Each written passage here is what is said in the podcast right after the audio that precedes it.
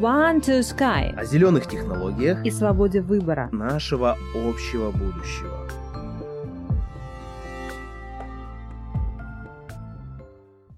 тебе будет нормально, что на 70 миллионов человек будет больше голодающих, недоедающих. А что если и в пустыне могут быть зеленые сады?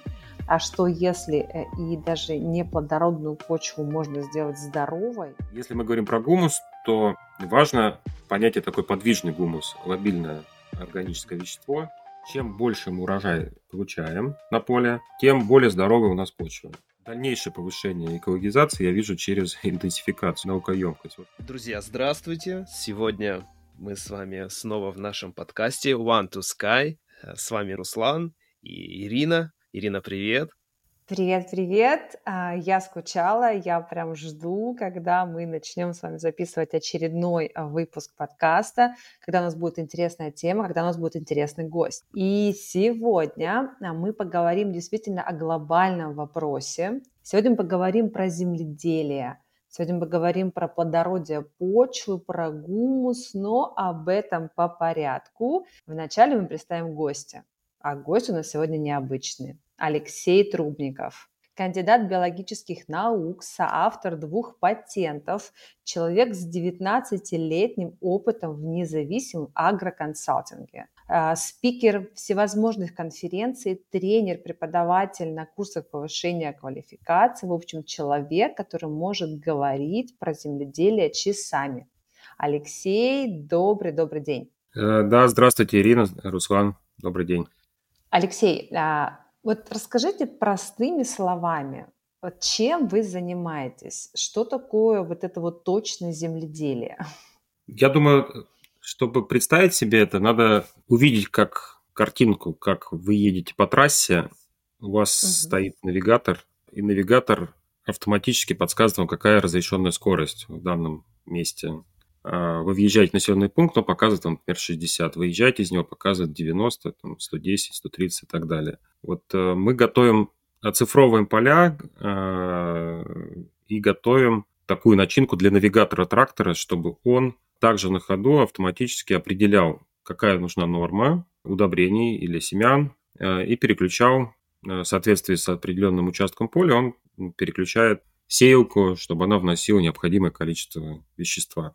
То есть а, сейчас мы, э, если возьмем любое поле, практически оно имеет разную урожайность. Где-то урожайность э, может быть 30 центнеров, где-то на 50 центнеров. Вот эта вот неоднородность э, в плодородии, неоднородность урожайности, мы ее оцифровываем, готовим файлы с картами предписаний, которые загружаются в технику. А техника уже на ходу автоматически так переключает э, нормы. Интересно, на что влияют люди, которые занимаются такими вещами? Это первое, наверное, урожайность, да? А вот есть еще какие-то uh-huh. показатели, которые вот тоже, ну там, допустим, расход воды, например, помимо ну, урожайности, как-то учитывают? Э, расход воды, естественно, связан с урожайностью. Чем, чем более сбалансированно мы э, накормили растения, чем Э, точнее мы определили норму высева, тем э, больше у нас э, усвояемость той же воды, вот, меньше воды идет на килограмм сухого вещества.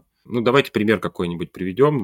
Допустим, да, вот, вот, вот мы с вами троем садимся за стол, у нас есть три стакана воды, вот, нам на троих этого хватает, да.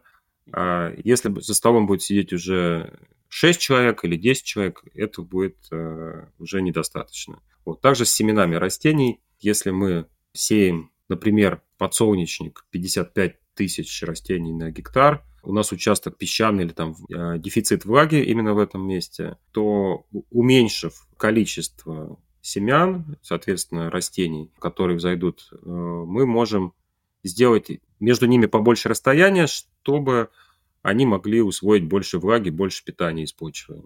Mm-hmm. Вот таким образом мы, а, экономим на семенах, которые достаточно дорогостоящие, и, б, мы э, за счет оптимизации густоты стояния повышаем их урожайность. Улучшается и качество продукции. Тоже на пшенице, допустим, мы много раз отмечали, что если кормить по зонам, то вырастает качество, пшеница становится более качественной больше протеина в зерне. То есть две основные вещи, которые мы работаем, это управление затратами мы можем а, в низкопродуктивных участках сэкономить, в высокопродуктивных участках мы можем получить больше урожайности, и в целом с, поля, с площади больше урожайности. А, и плюс еще по качеству, по крайней мере, по пшенице, по подсолнечку, то, что мы видели, да, уже прям массово улучшается качество продукции. А вот еще один момент. Сейчас ведь э, все идет в то, чтобы, ну, очень много заговорили об органическом таком земледелии, да, то есть вот это вот все без химии, э, вот э, возможно ли массово производить такую продукцию, накормить, так сказать, страну, при этом, чтобы это была такая хорошая органика? Как вы считаете? Я думаю, что ну, какая-то страна, наверное, может себя накормить таким образом, mm-hmm. Да, у которой земли много, а народу мало. Но если Например, мы говорим про всю цивилизацию, да, то, конечно, нет. Конечно, нет. Э, если мы, скажем, мы полностью там уходим от тут применения удобрений и говорим, что будем выращивать э, по стандартам органического, у нас урожайность сразу там в два-три раза просядет. Угу. И здесь иллюзий не надо питать. Если мы говорим про экологизацию производства, да. Вот. С моей точки зрения, дальнейшая экологизация, она должна идти, наоборот, через э, повышение наукоемкости, через интенсификацию. То есть чем точнее мы понимаем процессы, чем более адресно мы можем на них воздействовать, тем, а, соответственно, более экологичный продукт у нас получится. То есть мы соблюдаем регламенты применения. То есть вот технологии все-таки позволяют эту историю да, контрольно дозировать, то есть и таким образом мы получаем такую некую, в неком роде середину между органическим земледелием и уже таким, а, ну, как, как это назвать, наверное, технологическим. Да, когда мы имеем дело с пшеницей или в животноводстве там, с коровой, теленком, как бы в, примеряйте на себя. То есть вы же хотите, э, чтобы было профессиональное медицинское обслуживание, да, чтобы была хорошая техника, квалифицированные врачи, которые нормально там, может быть, даже там какие-то врачи, которые там работают на этапе там превентивной, да, медицины, функциональной медицины, чтобы там не допустить там возникновения той или той там какой-то болячки. Если ну, говорить просто про отказ от да, достижений научно-технического прогресса, то получится что, э, грибами, там, кореньями лечиться, там, тогда травами какими-то, настоями. Наверное, наверное, ну, с, с, современные... Только этим там... не обойдешься, да. То есть, да. То есть, только этим не обойдешься. Да, ну, может быть, кому-то окей, да. То есть угу. кто-то там Э, говорит, что там мы не делали прививки и все классно. Вот, а, там иммунологи говорят, вы не делали прививки, все классно, потому что общий, остальные делают прививки, общий инфекционный фон низкий, вам просто везет. Ну да, здесь действительно много таких, э, мне кажется, мнений, и можно по-разному говорить. Вы знаете, что мне, а, сразу, Алексей, когда вы рассказывали, что мне представилось как-то так воображение.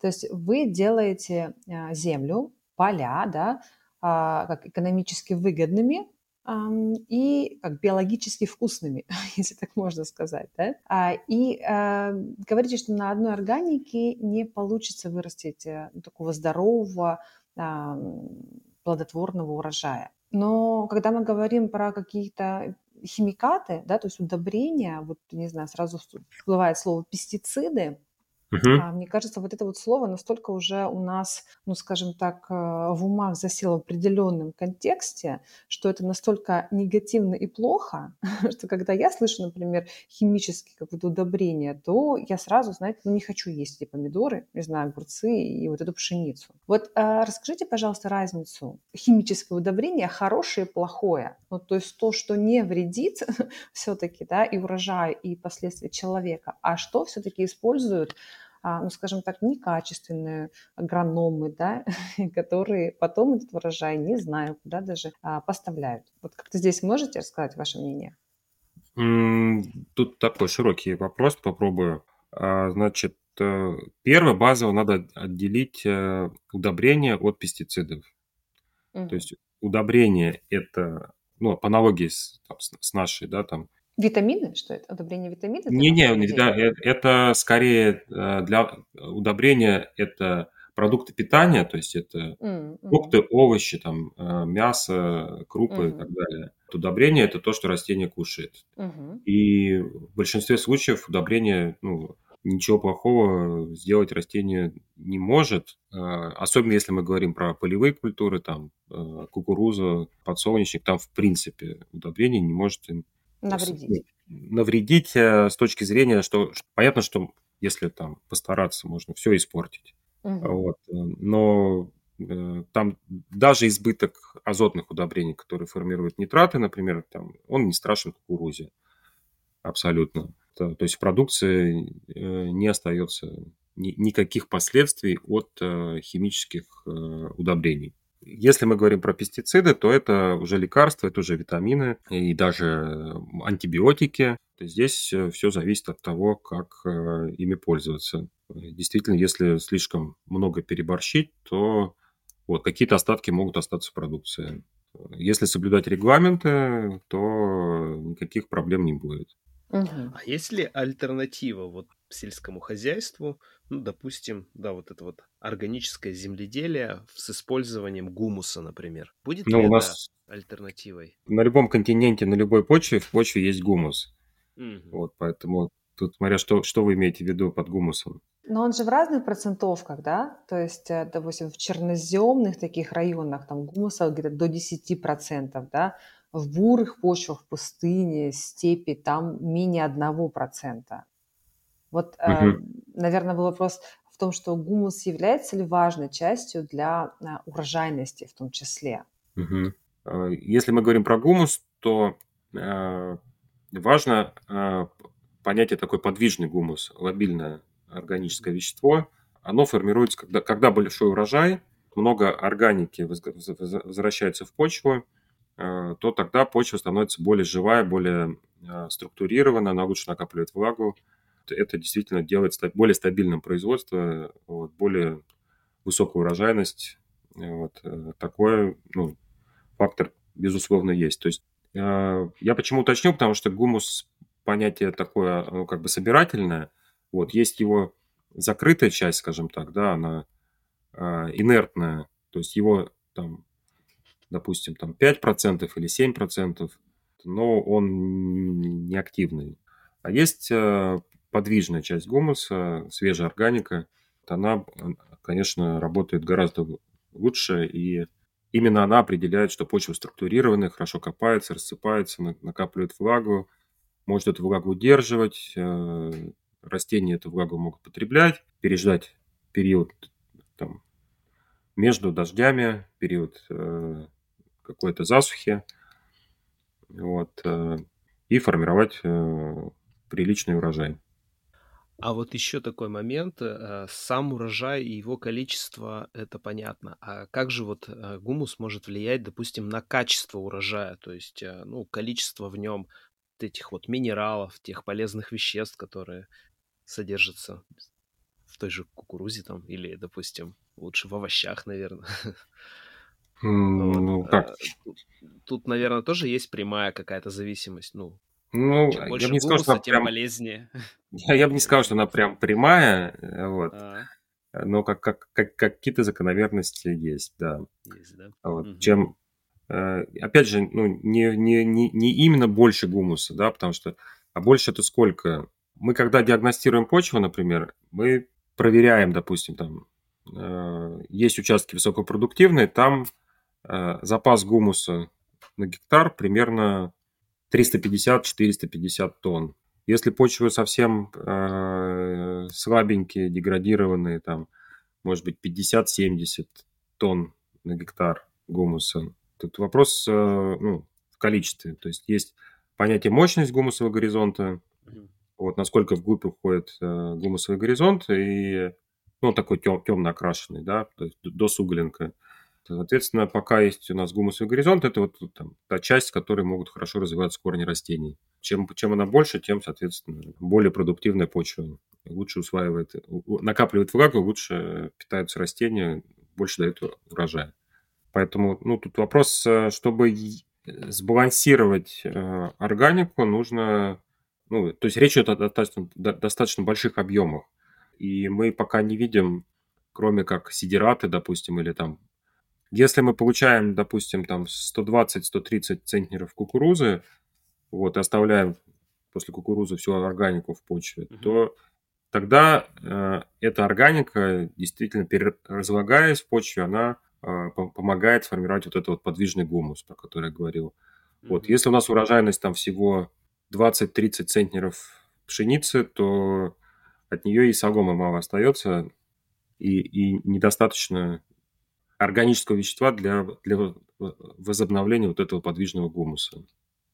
То есть, смотри, как интересно, вот мы говорили эко- эко- экологично, органично там и так далее.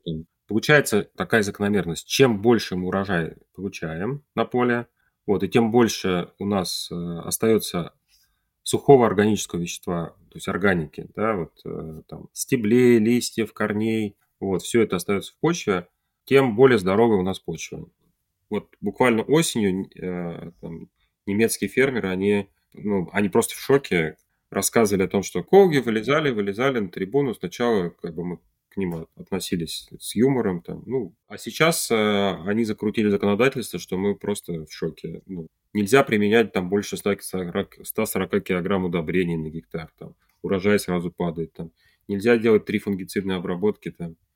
Вот это нельзя, то нельзя. И при том, что там не сказать, что у них там избыток-то какой-то колоссальной продукции. Mm-hmm. Там. То есть люди отработали прекрасные технологии, у них там вот, очень, очень такие прям мощные, хорошие урожаи. И сейчас о них это все будет падать, падать. А, еще там 8 миллионов гектаров в Евросоюзе. То есть там вообще падает это самое, под газон, насаждение, ну, просто травой засеять. Многолетней травой, многолетним насаждением, все. 8 миллионов гектаров вообще вывести из обработки. Мы в нашем подкасте а, обсуждаем вот именно как раз-таки глобальную повестку, и здесь прям явно прослеживается вот эта вот э, депопуляция, да, то есть э, уменьшить количество еды э, во всем мире и привести какую-то часть населения, допустим, к голоду. Кого-то уничтожит война, кого-то голод, ну и так далее, да, эта история про золотой миллиард, она же вот просвечивается в связи uh-huh. с, с такими uh-huh. действиями. Вот, отсюда и Real Green тех, повестка, и либо же такая повестка, которая там зеленые, побольше шуму, другие законы, которые приведут вот э, к тем как раз-таки ситуациям, ну, о которых мы говорим, да, вот об этой глобальной повестке, той же депопуляции, допустим. Да, вот, вот это уже ближе, там, то есть вот это очень похоже. Поэтому, ну, какое здесь может быть, ну, нормально, ну, как бы, у человека, который это понимает, какое может быть отношение, там, к органик серьезно, вот, тотально. Ну, это, ну... Да, ну вот... Ну, то есть, скажем так, э, э, вот у меня просто, я Тимирязевку заканчиваю, у меня одногруппник, он э, московский совсем житель, вот, там, в агрохолдинге где-то там работал, и он серьезно, органик, короче, все там, значит, я говорю, слушай, ну вот, я говорю, ты, ну, как бы понимаешь, что там вместо 140 миллионов тонн у нас будет 80 миллионов тонн. Это значит, что 60 миллионов тонн э, там, арабам и африканцам мы не отгрузим. И вот э, как бы тебе окей будет, что там э, количество голодающих людей увеличится там на 40 миллионов человек. Там, даже, даже может быть не 40 миллионов. Там, 40 миллионов тонн прокормят там, где хлеба не так много, и 70 миллионов человек тебе будет нормально, что на 70 миллионов человек будет больше голодающих, там, недоедающих. Ну, когда, конечно, когда идут такие цифры и сравнения уже реальные, и тем более вот такие вот, да, то, конечно, должен, мне кажется, другой подход. Дальнейшее повышение экологизации я вижу через интенсификацию, наука, наукоемкость. Вот, вот он как раз вышел на такой уровень, он там работает на уровне порядка 80 центнеров пшеницы, а, вот, он не пашет землю, вот, не, не дискует ее, лишний раз не, не, не трогает. Вот, э, идет мелкий дождь, вот, поля э, находятся рядом с тем хозяйством, где мы были. Мы останавливаемся на поле, я э, достаю сапоги, он говорит, не надо, в кроссовках можно идти. Mm-hmm. Ну, заходим на поле в кроссовках. Когда наступаешь ногой, вокруг кроссовка, ну, прям по периметру вода. Вот, то есть почва реально сырая. Э, берем лопату, начинаем копать. Вот, у нее состояние как у э, сырого творога. Если творог взять сырой в руку, вот, э, сдавил, из него течет вода, вот, его можно положить обратно в пакет, рука останется мокрая, но чистая. То есть на ней не будет следов грязи. Вот, вот там было такое же состояние. Вот, вот это вот идеально здоровая почва, которая имеет подвижный гумус в достаточном количестве, и он э, позволяет накопить э, органику, точнее, эта подвижная органика позволяет накопить э, влагу, задерживать. И это все в совокупности работает на то, что у этого фермера стабильные высокие урожаи с хорошим качеством. Алексей, а вот еще тоже интересно, мы сейчас а, затронули тему с, в качестве того, чтобы вносить какую-то а, органику для того, чтобы почвы, так сказать, ну, возобновлялись, да. И я вот видел такую историю, когда, а, ну, просто одно и то же дерево растет на, в разных местах, и под одним деревом за счет того, что там та же сосна выбра... ну, опадает, да, то есть э, там плодородный слой есть.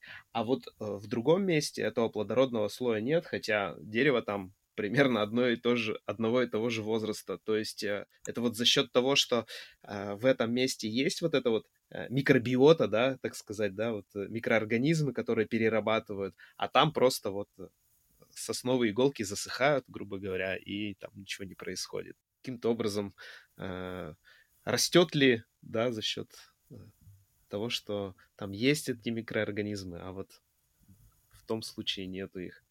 Параметров очень много может быть. Э, здесь э, первый момент – это материнская порода, из чего она. То есть, если это все попадает на камень, то, соответственно, mm-hmm. у вас ну, ну, камень у вас не трансформируется. Там камень, песок, вот, он у вас в э, чернозем не, не превратится. Если это нормальный суглинок, глина, вот, то он, соответственно, может, он имеет определенную там поглощающую способность, и среду может, то есть он может выступить субстратом для накопления микроорганизмов, для э, накопления перегноя из этих, э, ну, тех же иголок, да, про которые вы говорите. Вот. А... Потом важно, какой, какой режим, то есть влага. Вот. Влаги, с одной стороны, ее должно быть достаточно, с другой стороны, не должно быть избыточно. Если промывной режим, вот, то этот э, ваш свежеобразованный гумус из этих иголок будет промываться угу. не будет накапливаться. Да, вот если помечтать, так сказать, с учетом озеленения пустынь, да, то есть вот а, а, можно ли вносить такие вот микроорганизмы, при этом высаживать там а, растения и восстановить, так сказать, почвы теоретически. Я думаю, что без орошения э, вряд ли. То есть, mm-hmm. В любом случае нужен полив. Понятно, да. Да, да, да.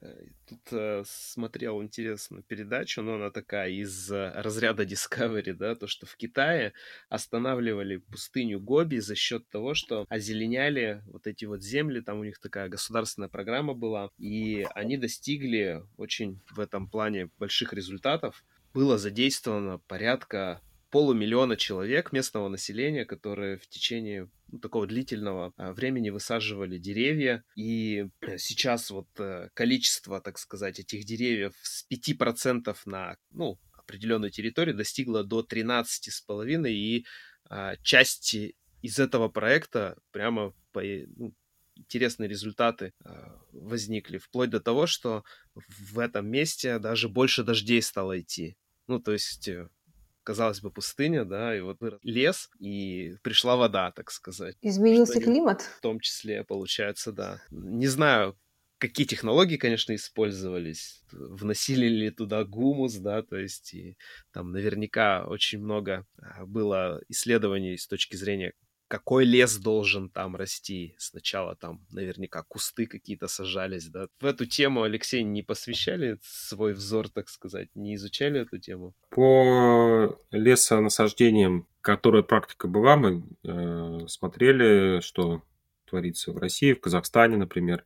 Действительно, в засушливых условиях просто там э, узкая какая-нибудь лесополоса, она не может выжить, ей не хватает влаги, и вот и в итоге там Алтай, если посмотреть, э, Казахстан, там практически большая часть лесополос, она уже засохла. Растения могут расти только если вот, ну, как, какой создается как оазис, да, там такое сообщество, да, там. Вот, да. да, в том числе, то есть когда уже, опять же, там в том же Казахстане там есть снег, да, вот, когда они могут накопить этот снег, вот, э, когда они затеняют, вот, э, ну, соответственно, меньше идет испарение. Вот. То есть, ну, какими-то островками такими, да, лесочками. Вот.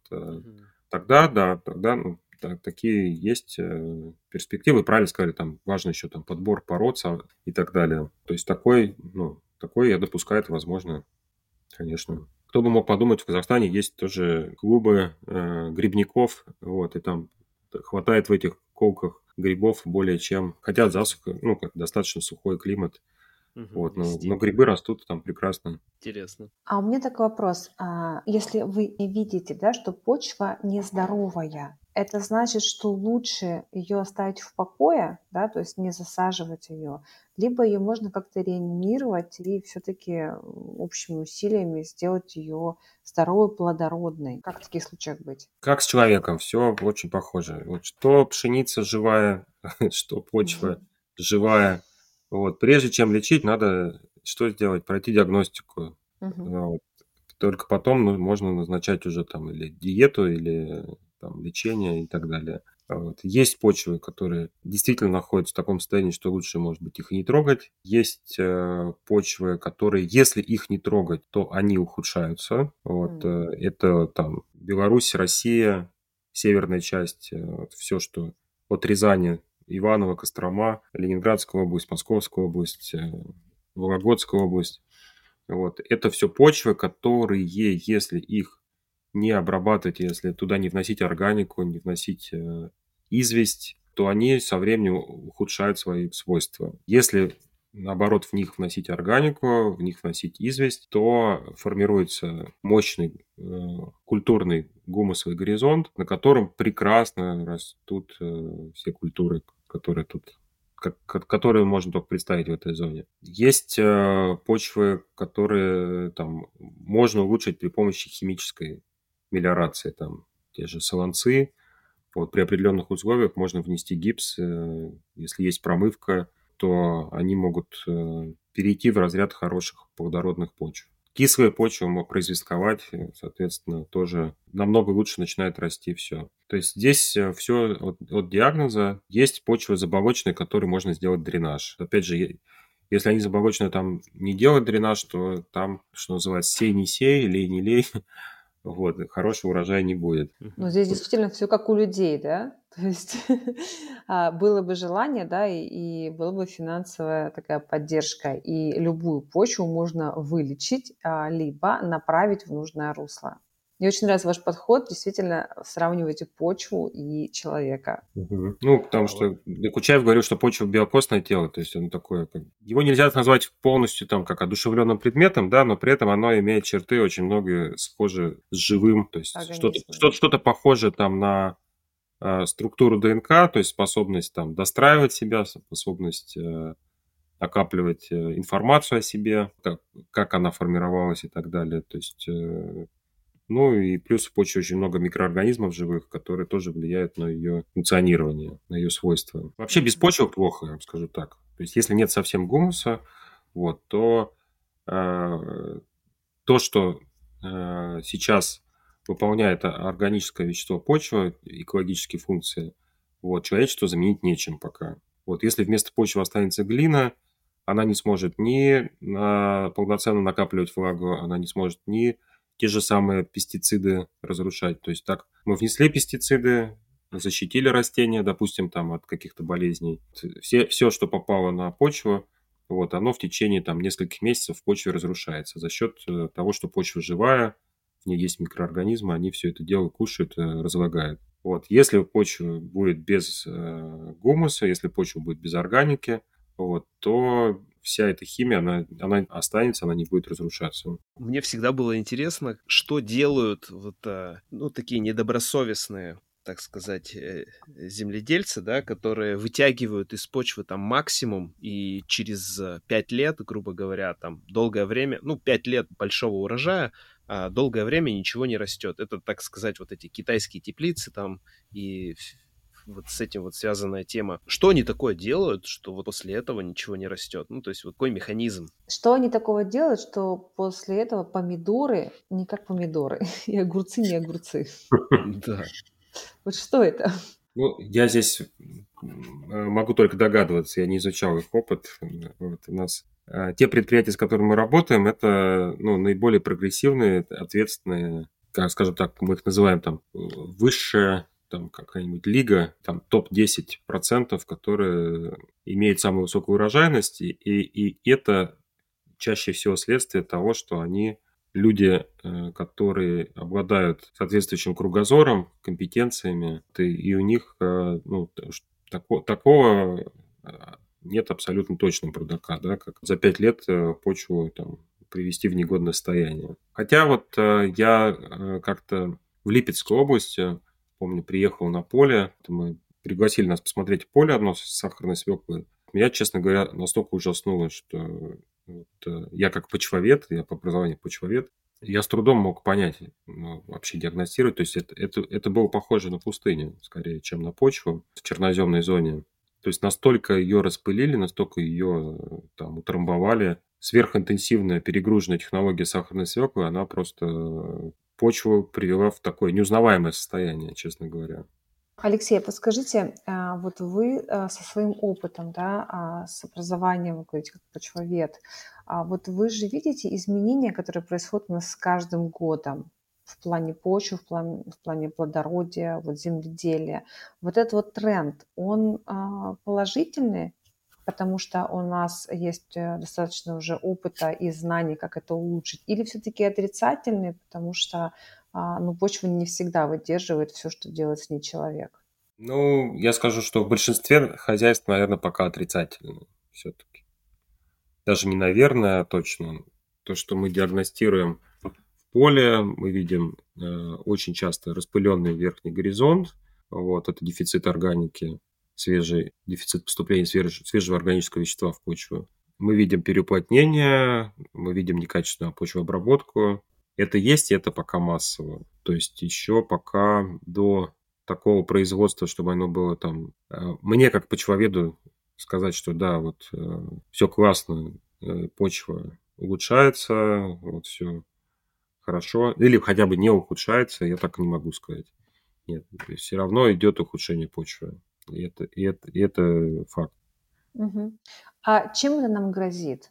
Ну, то есть, допустим, как-то есть какие-то гипотезы, простраивались, например, что глобально, да, допустим, нас ждет вот такое-то количество урожаев, а потом уже все, да, нас ждут 3D-принтеры, которые будут нам, я не знаю, ту же курицу или те же помидоры печатать на листиках. Какие-то такие прогнозы строятся, ну, даже теоретические. Ну, пока э, все, что связано с э, почвами и с, э, скажем так, круп, круп, крупномасштабным земледелием, вот оно выглядит как более э, отработанное, более понятное и более, более, ну, скажем так, я, я больше верю в то, что быстрее получится довести до ума те процессы, которые творятся в поле, вот, чтобы сделать э, достаточное количество продуктов питания, чтобы накормить человечество. Нежели чем что мясо или что-то еще там напечатанное на принтере вот, будет э, таким же полезным для человека и безопасным.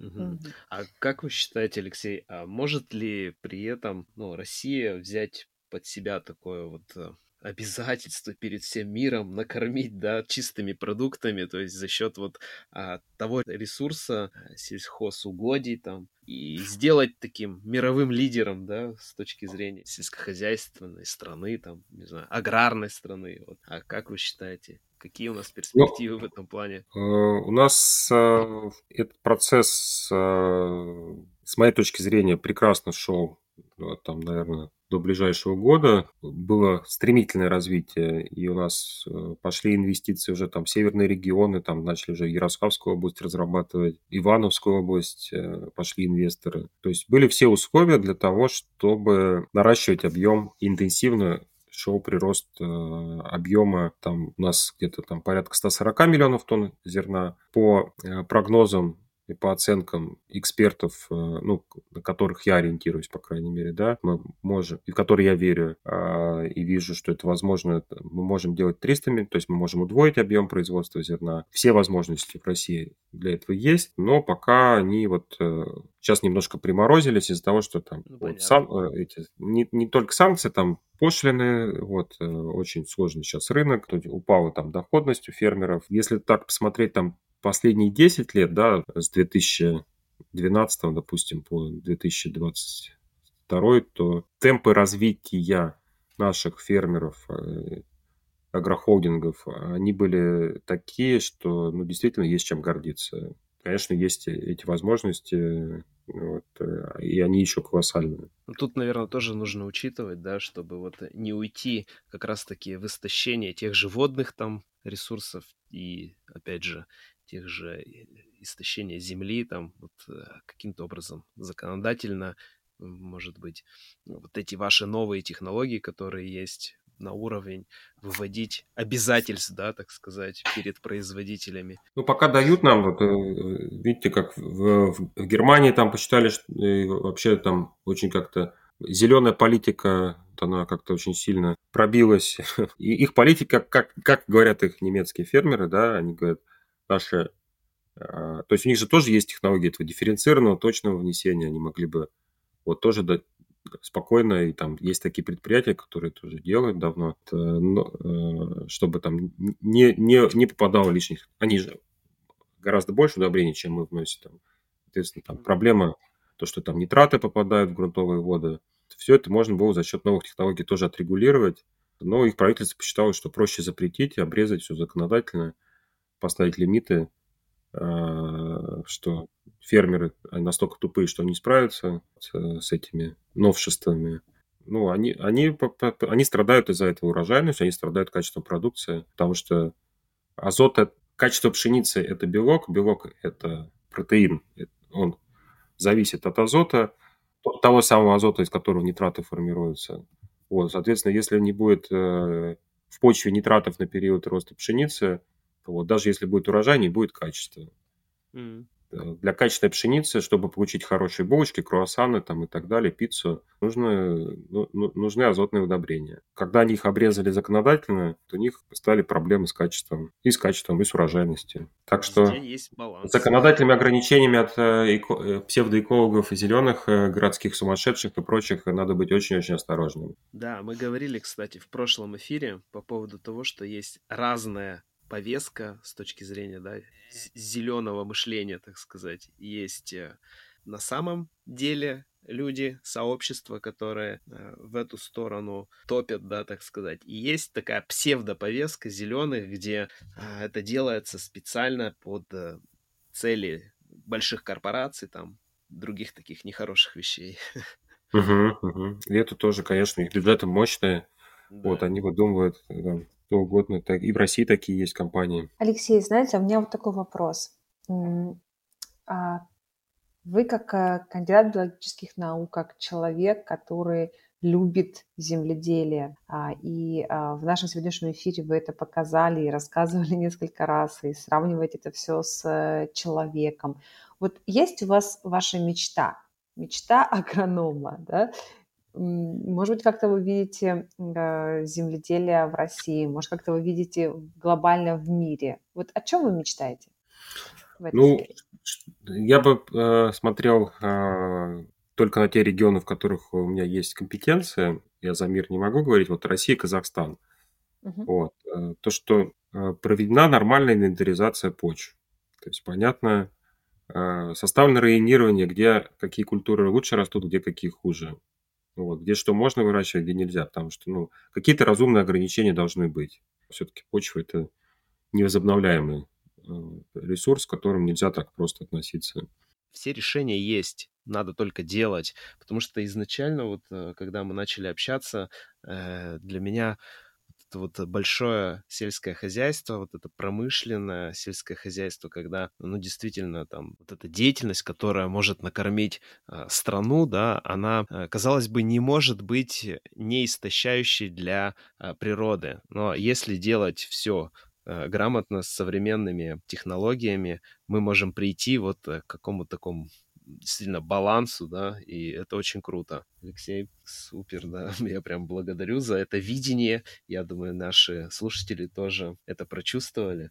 Да, мне вот тоже понравилось именно вот этот вот э, чекап такой, да, вот эта вот проверка изначально, что почву всю можно проверить. И даже если взять и масштабировать вот э, то, что, о чем мы говорили про наш край, да, про нашу страну, масштабировать на весь мир, то я думаю, технология везде одна, да. То есть вначале проверяем, обследуем, да, как человека, как правильно ответил Алексей, и после этого понимаем, лечим, да, либо изменяем, помогаем, либо оставляем, да, на какое-то время, а потом возобновляем там деятельность. И, соответственно, таким образом можно грамотно э, использовать э, землю, да, почву, э, земледелие в целом и грамотно не только для людей, но и грамота для земли самой, да, чтобы не ухудшать, чтобы не загрязнять, чтобы не делать хуже, а выводить в баланс. И действительно вот эта вот идея, а что если, да, а что если и в пустыне могут быть зеленые сады, а что если э, и даже неплодородную почву можно сделать здоровой, используя грамотный подход и определенные да, технологии в удобрении. Вот это, конечно, вдохновляет. И действительно решения такие уже есть, и они существуют. Да, это очень классно. Я хочу поблагодарить Алексея. И вот на такой позитивной ноте э, мы с вами завершаем наш э, очередной эпизод, э, где мы посмотрели на еще одну очень такую глобальную тему, как почвы, как наше будущее, ну, питание, да, то есть как можно устроить таким образом, чтобы в семьях был э, богатый, э, полезный стол, даже на эту историю. Да, ну и Алексей, да, который э, благодарим вас еще раз за то, что вы вдохновили нас а, на то, что не стоит бежать, да, и покупать 3D-принтеры, да, которые нам все это будут печатать, а все-таки обратить внимание и пристальное внимание на землю, которая может нам давать все эти полезные и прекрасные плоды в виде урожая. Спасибо Конечно, зем, землей мы уже, много, уже многие-многие поколения людей имеют опыт взаимодействия, а с 3D-принтерами пока еще нет, поэтому лучше развивать то, что уже более проверенное и безопасное. Однозначно. Спасибо тоже с своей стороны, скажу. Вот очень интересно у нас получилась беседа. Всего доброго. Благодарю. Благодарю. Да. Всем пока. Пока-пока. До новых встреч.